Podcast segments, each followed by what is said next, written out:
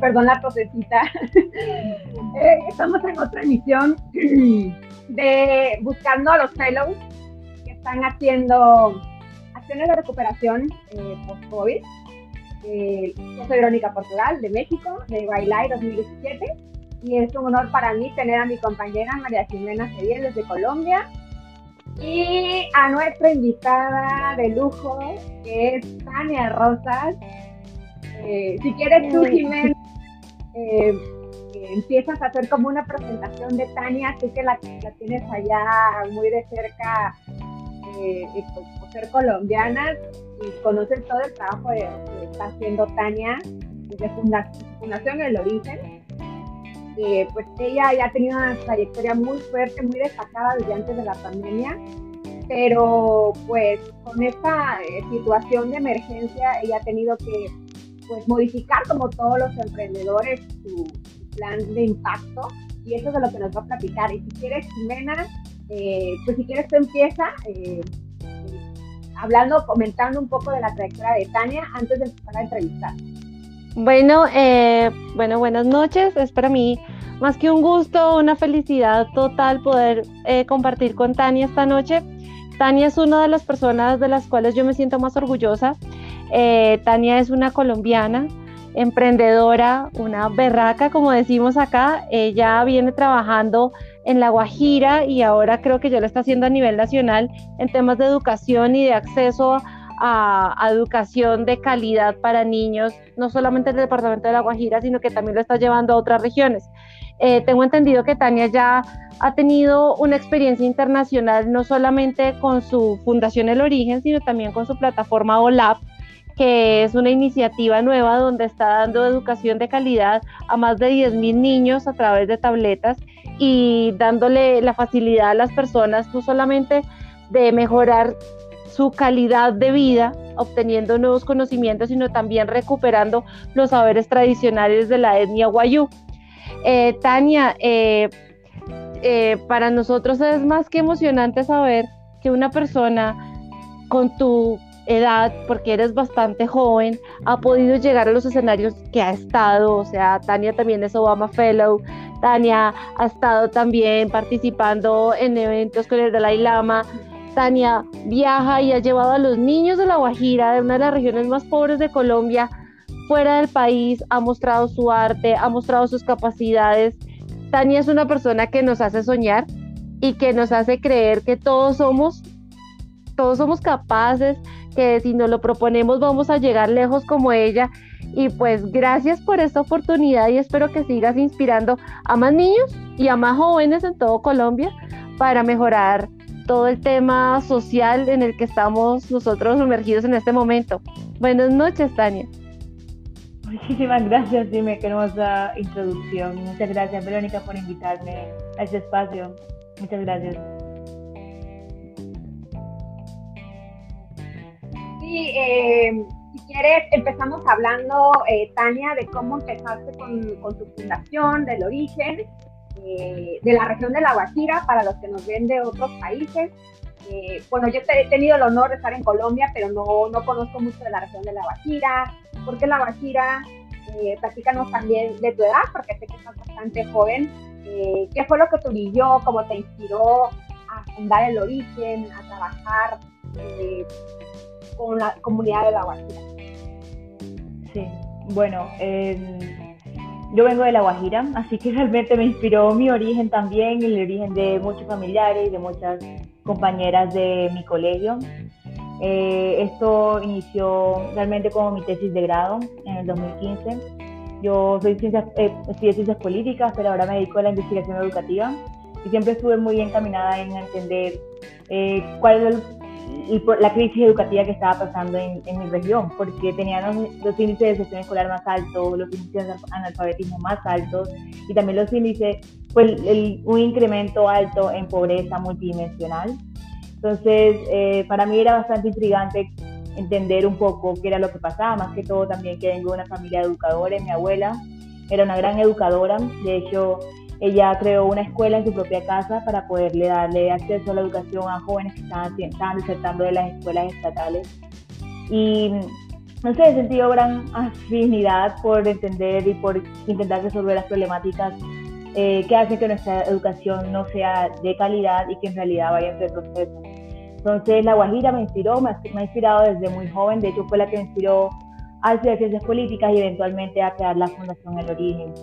Eh, nos constituimos legalmente en Bogotá, pero realmente nuestra intención siempre fue apoyar a La Guajira y hasta el año pasado eh, creamos nos, establecimos también en Estados Unidos y nuestra intención ahora es poder apoyar a otras comunidades alrededor del mundo que están teniendo las mismas carencias que nosotros teníamos en La Guajira. Pero, eh, ¿cómo funciona tu, modelo de, impacto? ¿Trabajas con niños? Eh, eh, ¿Cuáles son las características de la Guajira que la hacen especial con respecto a otras comunidades? Y, o sea, porque imagino que también hay una situación de desigualdad respecto de, de, donde eres al resto del país. Sí, bueno, em, yo creo que hay bastantes cosas muy particulares de La Guajira. Eh, uno es que tenemos los índices de excepciones escolar más altos del país, creo que eso era lo más significativo y lo que más me llamó la atención a mí y pues lo que más me intrigó por comenzar un camino en torno a cómo podemos mejorar la educación en esta región. Eh, otra de las cosas es que tenemos, somos una zona eh, fronteriza, tenemos muchos estudiantes migrantes, muchos niños y jóvenes que han tenido que salir de su país para poder acceder a una mejor educación o poder acceder a oportunidades en nuestro país. Eh, y por otro lado también tenemos la, pues, la comunidad indígena más grande de todo el país, que es la comunidad guayú. Entonces, eh, además de eso, y pues escándalos de corrupción, entre otras grandes problemáticas que tenemos en La Guajira, eh, tenemos un, pues, el índice de pobreza multidimensional más alto del país. Entonces creo que son bastantes indicadores que hacen que la educación en realidad sea, si bien la causa, también sea pues el resultado porque no estamos invirtiendo en educación, las comunidades no están siendo eh, educadas para formar a jóvenes que sean jóvenes líderes y que puedan ayudar a la sostenibilidad de sus comunidades. Eh, los jóvenes incluso, yo, bueno, yo estaba estudiando en una escuela pública antes, de una de las escuelas públicas más grandes de la región, y en esa escuela teníamos muchos niños migrantes, muchas niñas que venían de comunidades y que realmente esta era su primera experiencia fuera de su comunidad. Y yo creo que había también un choque cultural bastante grande que eh, la misma escuela, el mismo sistema estaba de cierta forma omitiendo. Entonces nosotros quisimos enfocarnos en desarrollar eh, metodologías y tecnologías para hacer que esto, esta serie de malas decisiones y serie de inconvenientes para los jóvenes que los llevan a desertar sea pues en realidad una fuente de empoderamiento y que les permita por el contrario eh, hacer que su proceso sea mucho más eh, como más provechoso y que en realidad los ayude a ellos a crear, a ser jóvenes líderes y a crear comunidades sostenibles por ellos mismos a través de la educación. Muy bien. Y pues bueno, y de cómo de la carrera que estudiaste, eh, cómo fue que diste el salto a, educación. Eh, ejerciste esta carrera y de alguna manera hubo algo en el camino que tú dijiste, mm, esto no me está llenando y hiciste el clic para el giro hacia el área de educación. Bueno, eh, yo siempre quise trabajar en educación. De hecho, eh, yo decidí estudiar ciencias políticas porque supuestamente en mi cabeza y con lo que me decían en ese entonces, pues la educación era un problema del Estado. Y realmente pensé que desde el Estado, o sea, desde dentro del Estado podía encontrar la solución. Porque para mí siempre fue evidente el, el problema de la educación. Yo creo que también fue el tema de mi abuela. Siempre, no sé, tuve en mi mente como fue muy evidente lo que estaba pasando y que había soluciones para ello. Mi abuela tenía resultados muy poderosos y era una educación personalizada para jóvenes de escasos recursos. Entonces, para mí había un problema grande y también había una solución bastante elemental. Eh, entonces, quise, quise eh, pues, aportar a la educación no siendo profesora, pero sí ayudando a conseguir los recursos para conseguir nuevas metodologías y aplicarlas a las comunidades. Entonces, por eso estudié ciencias políticas. Creí que desde adentro podía ayudar o de cierta forma gestar a la solución. Eh, empecé de hecho a trabajar, estuve, trabajé un tiempo en el Consulado de Colombia en Miami. Fue como mi larga experiencia corta en, en, el, en el Estado y trabajando para, como servidora pública. Pero también me sirvió mucho para conocer otras organizaciones y de hecho allí, trabajando en el Consulado de Colombia, fue que me di cuenta de que la solución tal vez no era estar trabajando desde el Estado, porque realmente era muy lento el proceso, y conocí muchas organizaciones, muchos eh, colombianos que estaban creando fundaciones en el exterior para poder, proveer con recursos a Colombia y a sus comunidades. Entonces decidí tal vez encaminarme y por el sector, pues el tercer sector y crear mi propia fundación porque de esa manera podía ayudar más fácilmente y más rápido a las comunidades. Entonces fue como un cruce, pero en realidad todo, todo estaba combinado. Fíjate que ahorita me sentí, siento empatía con lo que acabas de decir, porque yo también estudié ciencia política, eh, estudié también eh, y economía en conjunto, o sea, las dos, y justamente con esa intención, pensando que la solución a muchos problemas públicos estaban dentro del Estado y hacer un cambio desde adentro. Pero ya que fui servidora pública, me di cuenta que los procesos son muy lentos y son muy variables conforme cambia una administración, van cambiando las prioridades y ya el proyecto que traías ya no se le da continuidad o se desecha, ¿no? Sí. Por otro lado, también hay muchos obstáculos. Eh, si quieres hacer algo, siempre está la oposición o los mismos compañeros que van a estar poniendo obstáculos y trabas, para, pues, porque de alguna manera no quieren que otras personas sean las que se luzcan, ¿no? Y pues la corrupción, ¿no? Que al final... Eh, en todos los países de Latinoamérica. es común, sí. Los, recursos se utilizan para otra cosa y pues a veces se nos olvida que, bueno, las personas que están ahí se les olvidan que esos puestos son prestados. Eh, en realidad pues el poder lo tienen las personas, las personas que votan por ellos y pues se olvidan de finalmente de cuál es el objetivo o la meta final. Muy bien, me, me encantó esta historia porque se parece mucho a la mía.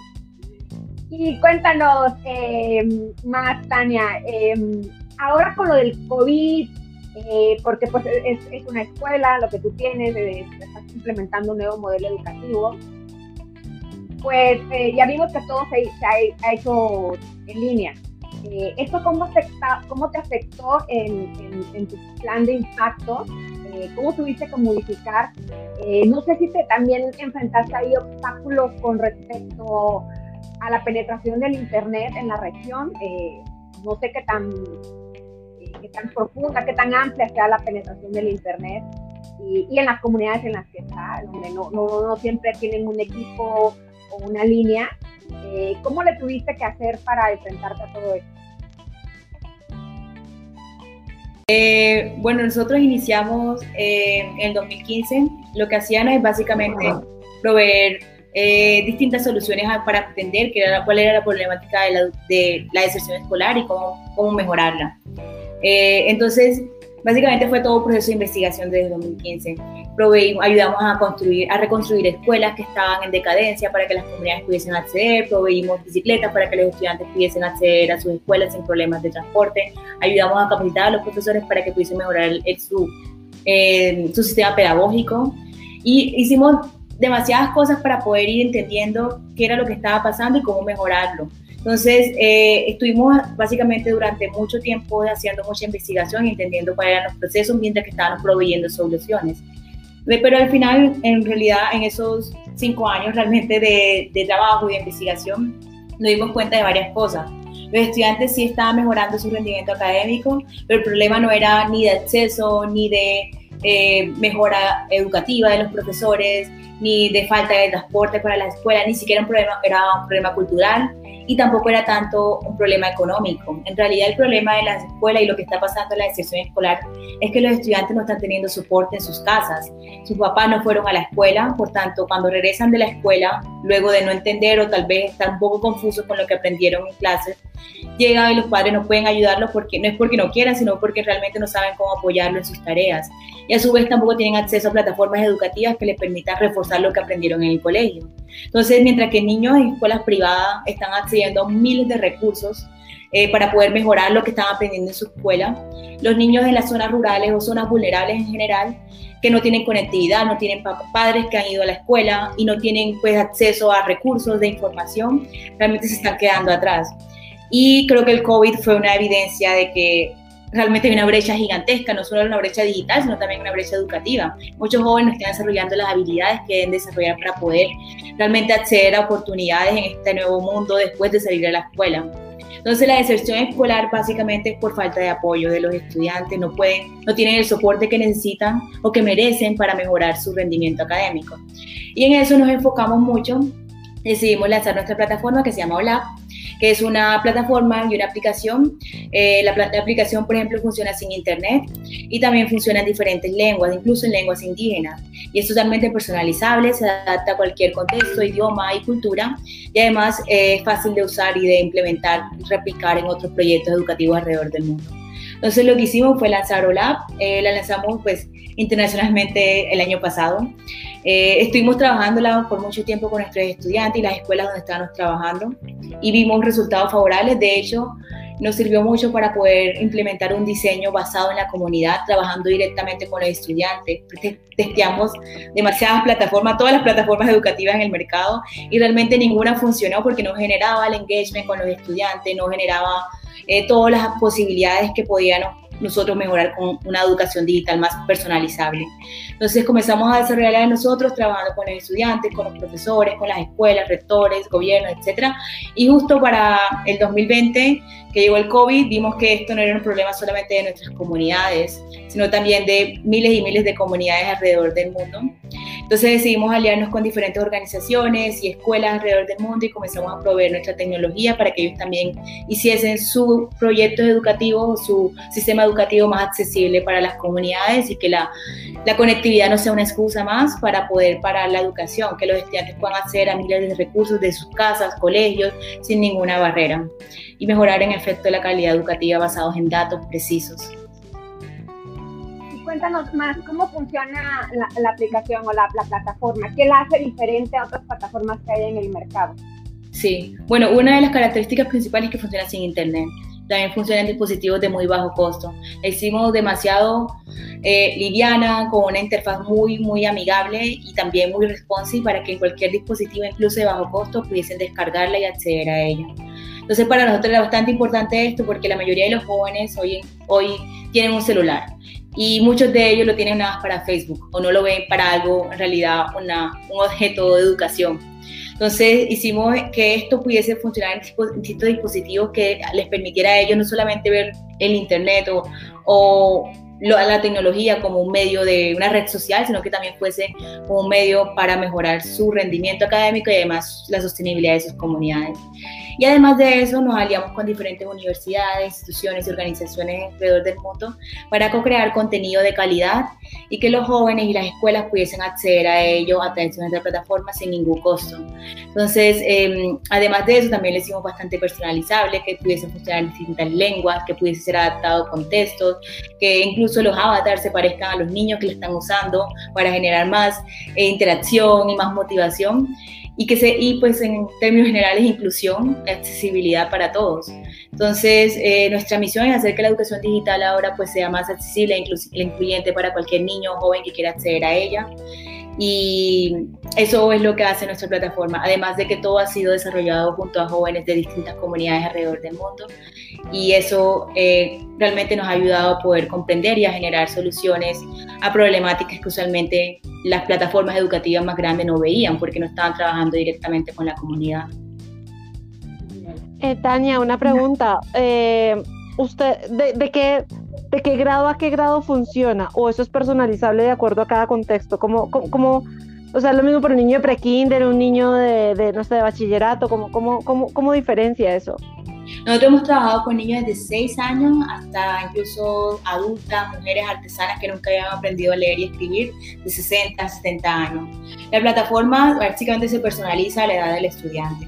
Como los contenidos no los creamos nosotros, sino que los co-creamos con otras entidades, todos los contenidos son habilitados por los profesores locales. Entonces ellos deciden, no sé, hay un curso de matemática básica, un curso de matemática elemental, etcétera. Ellos van seleccionando sus contenidos y lo, lo, lo van habilitando a sus estudiantes y los estudiantes acceden al contenido que fue habilitado por su profesor local. Entonces, básicamente, ah, todos los contenidos, eh, o sea, hay, hay un, hay, hay, todo el tiempo estamos co-creando muchos contenidos con estas entidades y los, los, profesores deciden para qué grado lo colocan, o para qué estudiante, para qué joven accede a cada, a cada contenido. Entonces hay muchos contenidos de diferentes edades y los, los, los profesores locales deciden cuál, cuál debería ser su estudiante o cuál no. es decir, que el papel del maestro es como ser un administrador del conocimiento. Exacto. Entonces tú en ok, ok, ok. ¿Y ustedes cómo vinculan a estos maestros o a estas entidades para, para poder administrar ese conocimiento, para gestionar ese conocimiento? Entonces, estábamos hablando de, de la aplicación. Eh, eh, me queda duda de cómo fue que la... Eh, ya, entró Jimena de nuevo. Sí, bueno, les voy con... Para, ah, dale.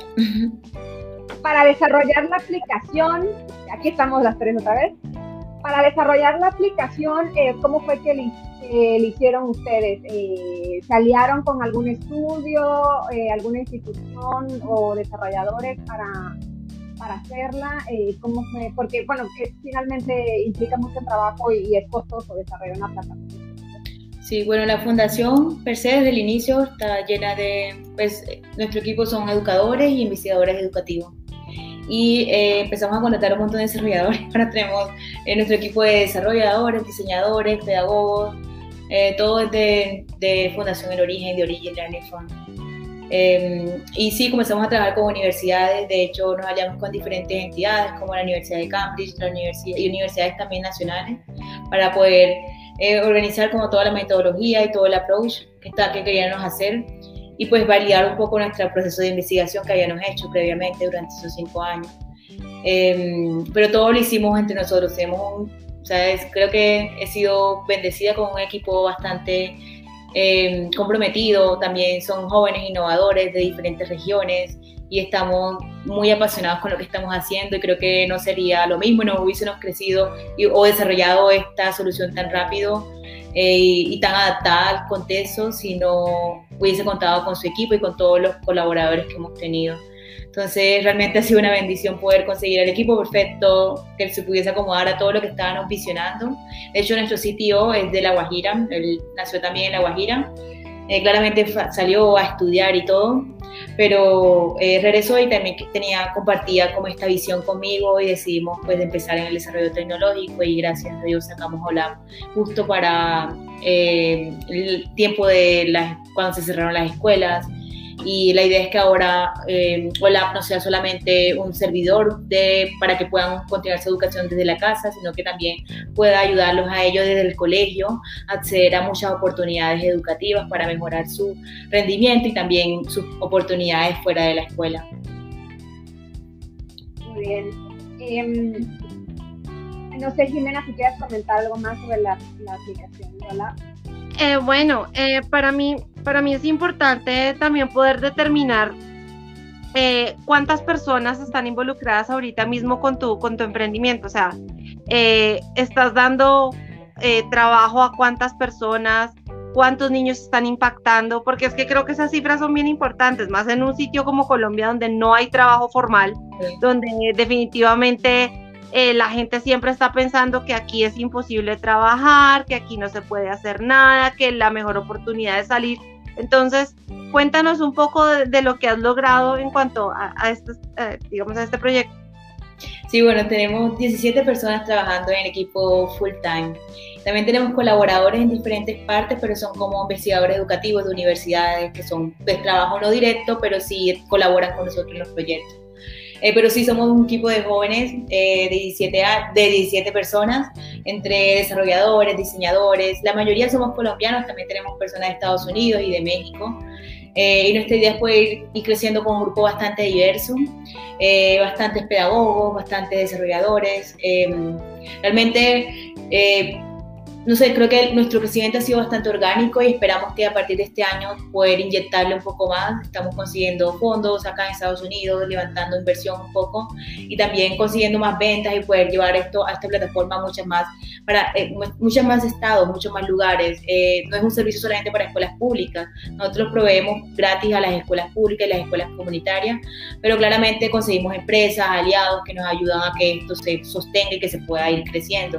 También ahora estamos, vamos a lanzar un modelo para escuelas privadas donde pueden adquirir una licencia de OLAP y también dar una licencia gratis a una escuela pública. Y de esa manera apalancar la ayuda entre diferentes sectores y que también podamos cooperar, porque siento que el acceso a la educación digital no es un problema de solamente una fundación, creo que es un problema de todo el país. O sea, estamos dejando eh, atrás a un montón de jóvenes que probablemente no van a tener oportunidades de conseguir trabajo, oportunidades de estudiar, oportunidades de superarse, de hacer emprendimiento, porque no saben las habilidades digitales, no han desarrollado lo que se requiere para poder acceder a todas estas oportunidades. Entonces, yo creo que es una misión de todos poder apoyar y la idea de que OLAP sea tan incluyente y sea tan personalizable es que podamos cooperar entre diferentes organizaciones. De hecho, ahora estamos cooperando con algunos emprendimientos que están creando sus propios cursos, ayudando a otros jóvenes a que aprendan a generar em, emprendimientos en sus propias comunidades, emprendimientos que puedan cooperar entre sí y buscar muchas formas de generar y de impulsar a los jóvenes de las comunidades, que creo que en ellos está la solución para conseguir los objetivos de desarrollo sostenible, empoderándolos, dándoles los conocimientos y las herramientas que requieren para que ellos mismos generen soluciones en sus comunidades. ¿Cuántos estudiantes están atendiendo? O sea, ¿cuántos pueden atender en simultáneo? Sí, porque... Ah, eh, no hay límites, podemos atender realmente, a, o sea, como la realmente es como una aplicación que se puede descargar y pueden utilizarla en simultáneo en cualquier parte del mundo. Actualmente en Colombia este año esperamos llegar a 10.000, estamos ya muy cerca, pero ya estamos alrededor del mundo. En, Filipinas, por ejemplo, este, este mes lanzamos un proyecto para 50.000 estudiantes alrededor de Filipinas que hayan podido continuar su educación, va a comenzar, van a comenzar a usar OLAP. Eh, y eso ha sido con organizaciones que ya nos conocido en el pasado, como Obama Fellow, que también tiene una organización educativa en Filipinas, decidió utilizar OLA para sus proyectos y ahora lo expandió con el gobierno de Filipinas a más de 50.000 estudiantes. Y así de esta manera también estamos en México, en Perú, eh, en Paraguay.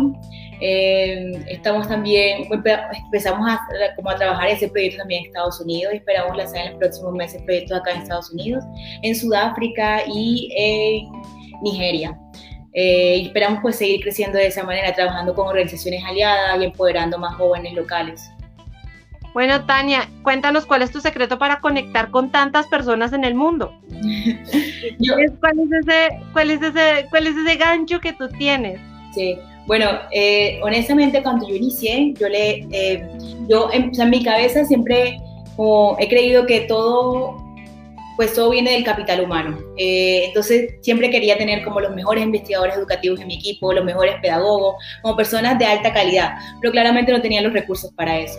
Entonces lo que hice, como inicié fue trabajando con los profesores locales, creando un proyecto educativo bastante como integral y que fuese medible, fuese cuantificable y que fuese realmente generara indicadores precisos. Y comencé a contactar a muchas personas por LinkedIn. Contacté a investigadores educativos, a universidades, a profesores, decanos de universidades, a personas que realmente eran inalcanzables y que eran probablemente impagables, o sea, nunca hubiese podido pagar al equipo que me acompañó. Pero eh, les contaba sobre lo que estábamos haciendo, mi historia, eh, como los indicadores, las metas y toda la visión que teníamos, y ellos decidieron aportar con sus conocimientos a todo el proceso, a toda la metodología, a todo el proyecto, y en realidad todo esto se dio gracias a que tenemos o sea, tuvimos el apoyo gratuito de muchos investigadores y pedagogos que conseguí por LinkedIn. Entonces, realmente la única, eh, como que creo que no, no es un tema de recursos. Claramente los recursos, si tienen los recursos para pagarle a investigadores educativos desde el inicio, es genial. Pero eh, creo que si tienes un, un proyecto sólido, que puede ser viable y que tiene una visión clara, muchas personas van a querer participar en ello porque realmente muchas personas quieren ser parte del cambio y quieren impactar. Entonces, nada, por LinkedIn, mandando correos como loca, un montón de gente me respondía por ahí el 1% de las personas que le escribía, pero ese 1% era demasiado valioso. Entonces, creo que solamente hay que salir y buscar personas. Yo tengo una pregunta porque tú eres una fundación. Cuando tú empezaste a, pues, a juntar todo el equipo de pedagogos y a todos los maestros, eh, ¿cómo lo hiciste para, para pagarles? ¿O es trabajo voluntario? Eh, aparte de la aplicación y dices que la monetizas con los privados, eh, ya en la escuela in person, eh, ¿cómo monetizas? ¿Cómo tienes eh, dinero para, aparte de las donaciones? Sí, bueno, iniciamos como proyecto de investigación, por tanto ganamos bastantes fondos de investigación. De hecho, esto fue uno de los proyectos que sacó, pues que patrocinó mi cultura, mi ciencias, que en ese tiempo era eh, Colciencias, entonces, todo, en Colombia, y todos son proyectos, son fondos de investigación que yo apliqué cuando estaba haciendo mi trabajo de investigación de la universidad, mi tesis de grado. Entonces comenzamos, pues comencé pagándoles a ellos con fondos de investigación. Eh, y luego ya comenzamos a desarrollar un proyecto, comenzamos a hablar con diferentes organizaciones, trabajamos más que todo con gobiernos locales en La Guajira. Eh, y luego comenzamos a ganar muchos fondos internacionales, para eso pude, con eso pude como crecer mi equipo eh, abundantemente y luego poder, pues generamos un modelo de sostenibilidad en el que no, nosotros no vendemos la plataforma a las comunidades y a las escuelas públicas, sino que buscamos empresas que padrinen esas escuelas. Entonces, por cada empresa, cada empresa puede comprar licencia desde 1.950.000 pesos al año y puede apadrinar una escuela y la educación de alrededor de mil niños. Entonces, con ese, con ese poco monto, o sea, para una empresa con 1.950.000 pesos al año, pues básicamente no hace nada en cuanto a marketing, en cuanto a proyectos sociales, pero con nosotros realmente es una inversión bastante grande porque nosotros multiplicamos eso ya que proveemos educación digital. Eh, y esa es como nuestra forma de trabajar. Con las escuelas privadas, lo que comentaba al inicio, OLAP no es solamente una herramienta para el COVID, no es solamente una herramienta para cuando están pues, para cuando están las escuelas cerradas, sino que es una plataforma, es una, un Learning Management System que ayuda a los profesores, a los rectores a manejar su escuela y entender qué está pasando con cada uno de los estudiantes, ya que tenemos una plataforma de análisis de datos que permite ver los resultados de los estudiantes y analizar cómo mejorarlo, cómo poder aprender más, cómo, puedan, cómo pueden mejorar este, este rendimiento del estudiante, cómo pueden eh, darle más clases, más modelos pedagógicos para que el estudiante pueda aprender de una forma mejor, cómo hacer la educación poco más personalizada basados en datos precisos, que era un poco lo que hacía mi abuela sin tecnología, pero ahora lo compilamos en un sistema donde las escuelas y los profesores pueden saber qué está pasando con ese estudiante sin que él lo diga porque muchas de las problemáticas que tenían las escuelas es poder entender el proceso educativo de cada estudiante. Por ejemplo, en las escuelas públicas, por ejemplo, en La Guajira, donde yo estudié, eran como 40, 50 estudiantes en un mismo salón de clase. Claramente muchos se sentían atrás, sentían que los profesores no estaban entendiendo, no estaban escuchando, no sabían qué estaba pasando por ellos y eh, se desertaban porque creían que no eran buenos, pero en realidad era porque no estaban siendo entendidos, no estaban siendo, esa, su proceso educativo era diferente al de los demás y eso es totalmente normal. Entonces con OLAP ellos pueden seguir un proceso muy diferente, pueden acceder a cursos de refuerzo escolar desde la plataforma para mejorar lo que el profesor le explicó en la clase. Entonces, la idea, y también pueden hacer tareas allí, pueden crear actividades los profesores, pueden colocarles lecciones para aprender y reforzar en su casa o en el colegio. También pueden acceder a cursos creados por universidades para poder acceder a oportunidades de beca y oportunidades de educación superior. Entonces, en realidad es, un, es, un, es como un sistema que les permite a las escuelas manejar su eh, sistema educativo y lo que está pasando con los estudiantes y a los estudiantes acceder a cursos creados por sus profesores, profesores de universidades y profesores de otras organizaciones. Entonces, como eh, está llena de oportunidades que no solamente es útil para cuando estamos en cuarentena, sino que también es útil para cualquier colegio, privado o público. Sí. Buenísimo, o sea, hacen gestión la educación para, para, para, cada, para cada persona y lo más importante es como que eh, abre como un mundo de posibilidades porque como están conectados entre universidades, entre diferentes países, pues seguramente va a abrir como, como va, a romper esa brecha de, de, estar en un solo lugar, sino que puede abrir el mundo un montón de posibilidades, me encanta. Claro. Sí, sí, sí. Eh, mira, yo quiero preguntarte, Tania, eh, bueno, ONU Mujeres dice que pues, el actor principal para la recuperación de las mujeres, la recuperación del COVID van a ser las mujeres. Sí, sin duda. Eh, quiero preguntarte, en tu proyecto, ¿cómo ha impactado a las mujeres? Si nos puedes también compartir historias de los beneficiarios, mujeres o jefas de familia que, que han tenido se han visto beneficiadas eh, también por la aplicación y dentro de este equipo, eh, cómo las mujeres están impulsando eh, el reducir esta brecha en el sector educativo. Sí, bueno, yo tengo una ficción por el número 70%. En La Guajira, por ejemplo, solo 5 de cada 100 jóvenes logran acceder a la educación superior y solo 29 de cada 100 logran terminar el bachillerato. El 70, más del 70% de esos que quedan atrás son mujeres. Entonces, desde que empezamos nos pusimos la meta de no solamente trabajar con mujeres, sino también trabajar con hombres, pero que más del 70% de nuestros beneficiarios fuesen mujeres y que también nuestro equipo fuese conformado por más del 70% mujeres. En efecto, así es. Más del 80% de nuestro equipo está conformado por mujeres y además también nuestros beneficiarios son mujeres. Son niñas, jóvenes y adultas que en realidad habían tenido muchas dificultades para no solo continuar su educación durante cuarentena, sino también acceder a oportunidades educativas desde su casa, desde su comunidad. Eh, habían jóvenes que en realidad no es que se quisieran ir a New York a estudiar, en realidad estudiar en una universidad del exterior tal vez no sea el sueño de todas, pero claramente sí el de progresar y de traer soluciones para sus comunidades.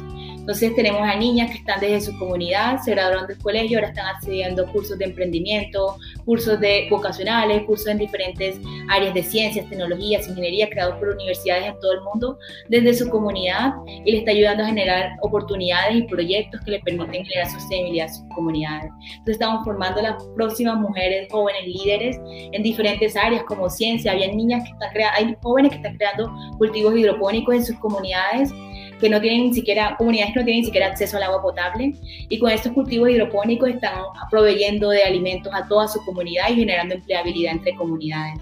Entonces ese tipo de empoderamiento es lo que queremos llevar, que, una educación, que la educación de calidad no sea solamente reservada para aquellos que pueden ir a estudiar a Cambridge o a cualquier otra universidad, sino que en realidad estas jóvenes de comunidades puedan acceder a estos conocimientos y crear soluciones en sus comunidades, hacer comunidades sostenibles, apoyar y generar emprendimiento, generar proyectos. Y si quieren ir a Cambridge también pueden hacerlo, ¿me entiendes? Como que darles la posibilidad de soñar desde donde están, porque usualmente lo que ven a su alrededor es pobreza, no ven oportunidades.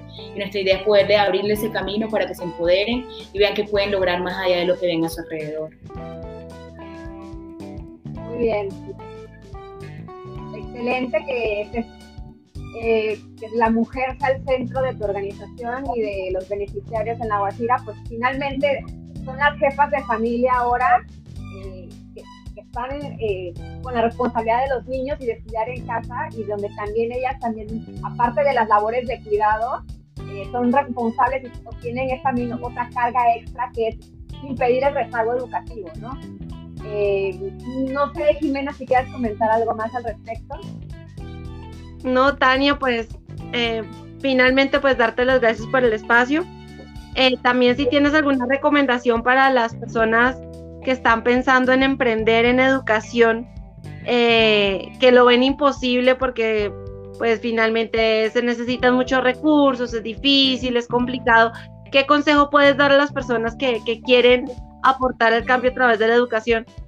Sí, yo creo que una de las cosas muy importantes es trabajar en colaboración con otras organizaciones, otras fundaciones, empresas, como buscar apoyo entre otros amigos, entre aliados que puedas encontrar. Cualquier sector puede ser bastante útil en cuanto a educación, porque en realidad educación es todo. De educación proviene eh, el emprendimiento de CIME, el emprendimiento de Vero, todo proviene de cierta forma de una educación que ustedes recibieron, una información que recibieron y decidieron compartirla y utilizarla y implementarla para ejecutar algo. Entonces yo creo que colaborando entre emprendimientos eh, se pueden generar soluciones bastante eh, adaptadas a este, diferentes contextos colaboración, es mi primer consejo. Y la segunda, aplicar a Wildlife. Yo creo que Wildlife fue una experiencia increíble para mí.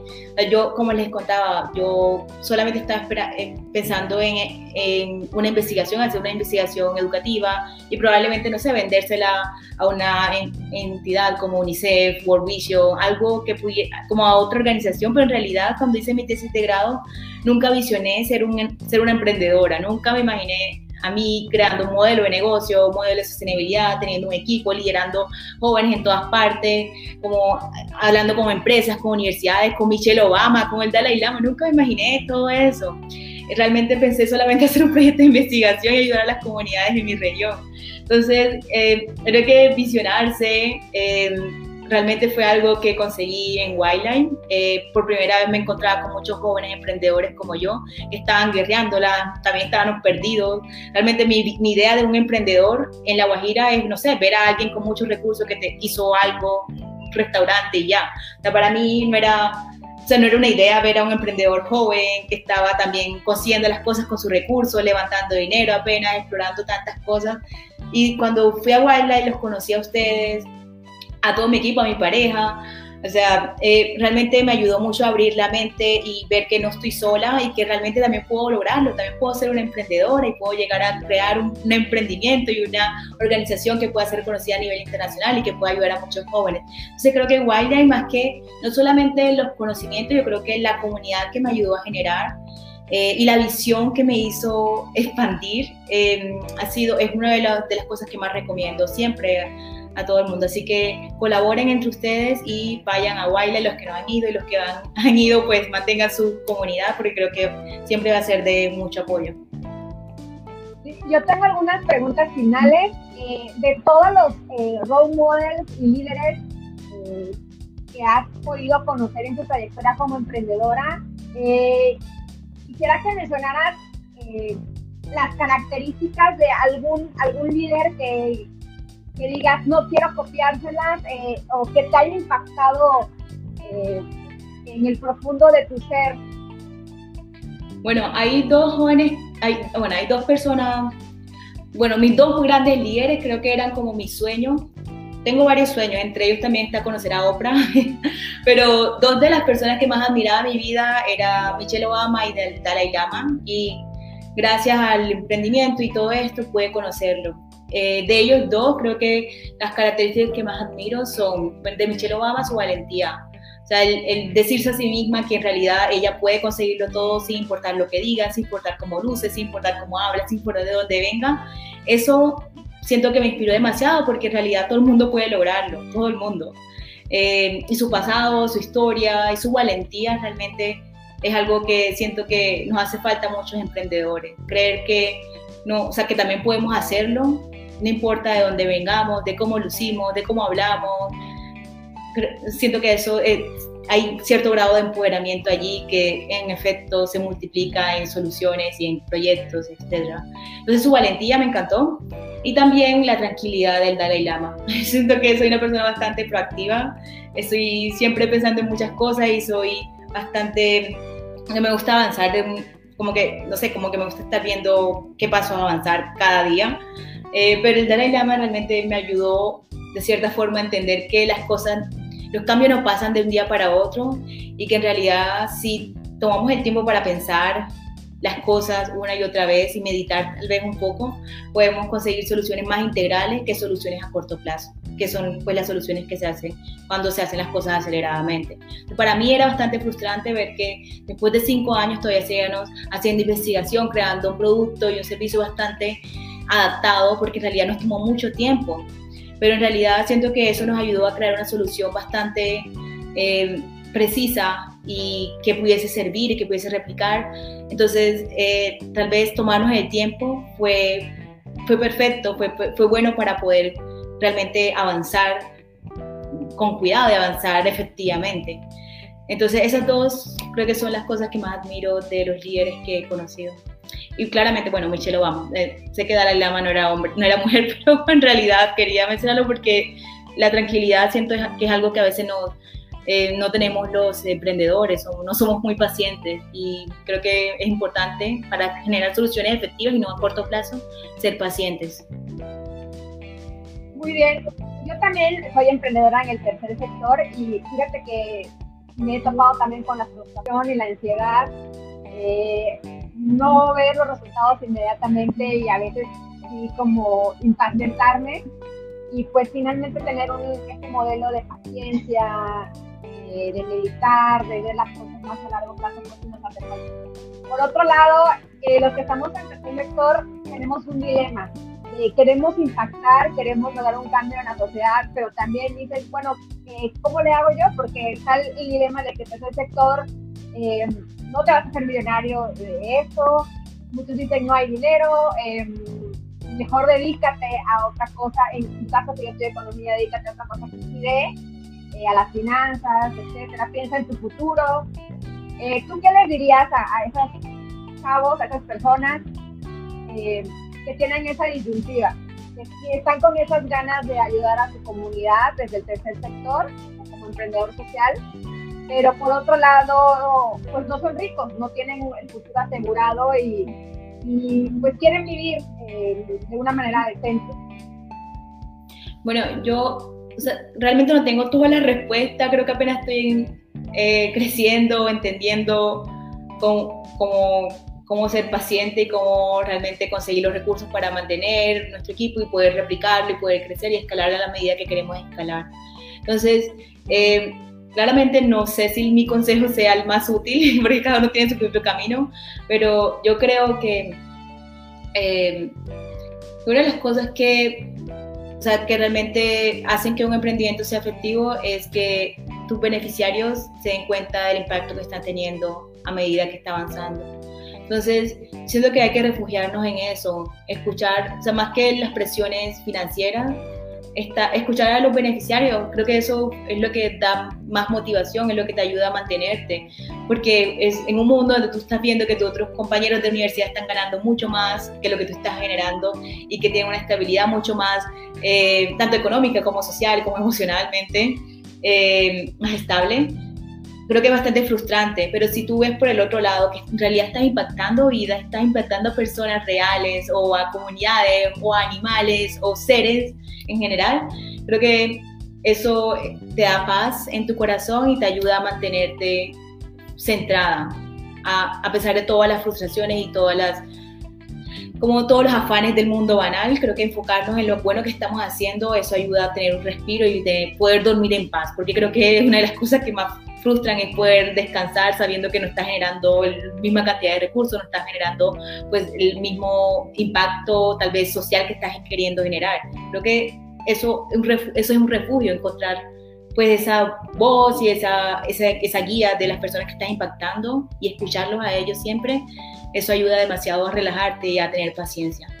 Muy bien. Pues muchas gracias por este consejo, la verdad.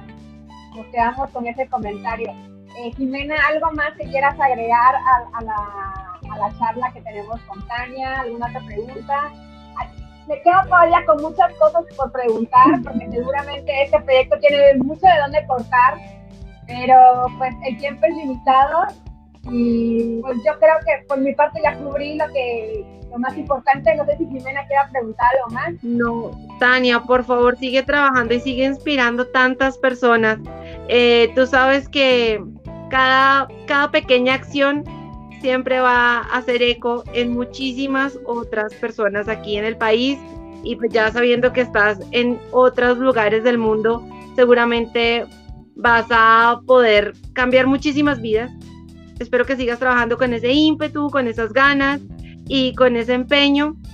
Eh, estoy de acuerdo en que no todos los resultados son económicos, y definitivamente eh, la gratitud y la satisfacción de saber que estás haciendo algo por mejorar la vida de las personas es más que suficiente para sentirte orgulloso.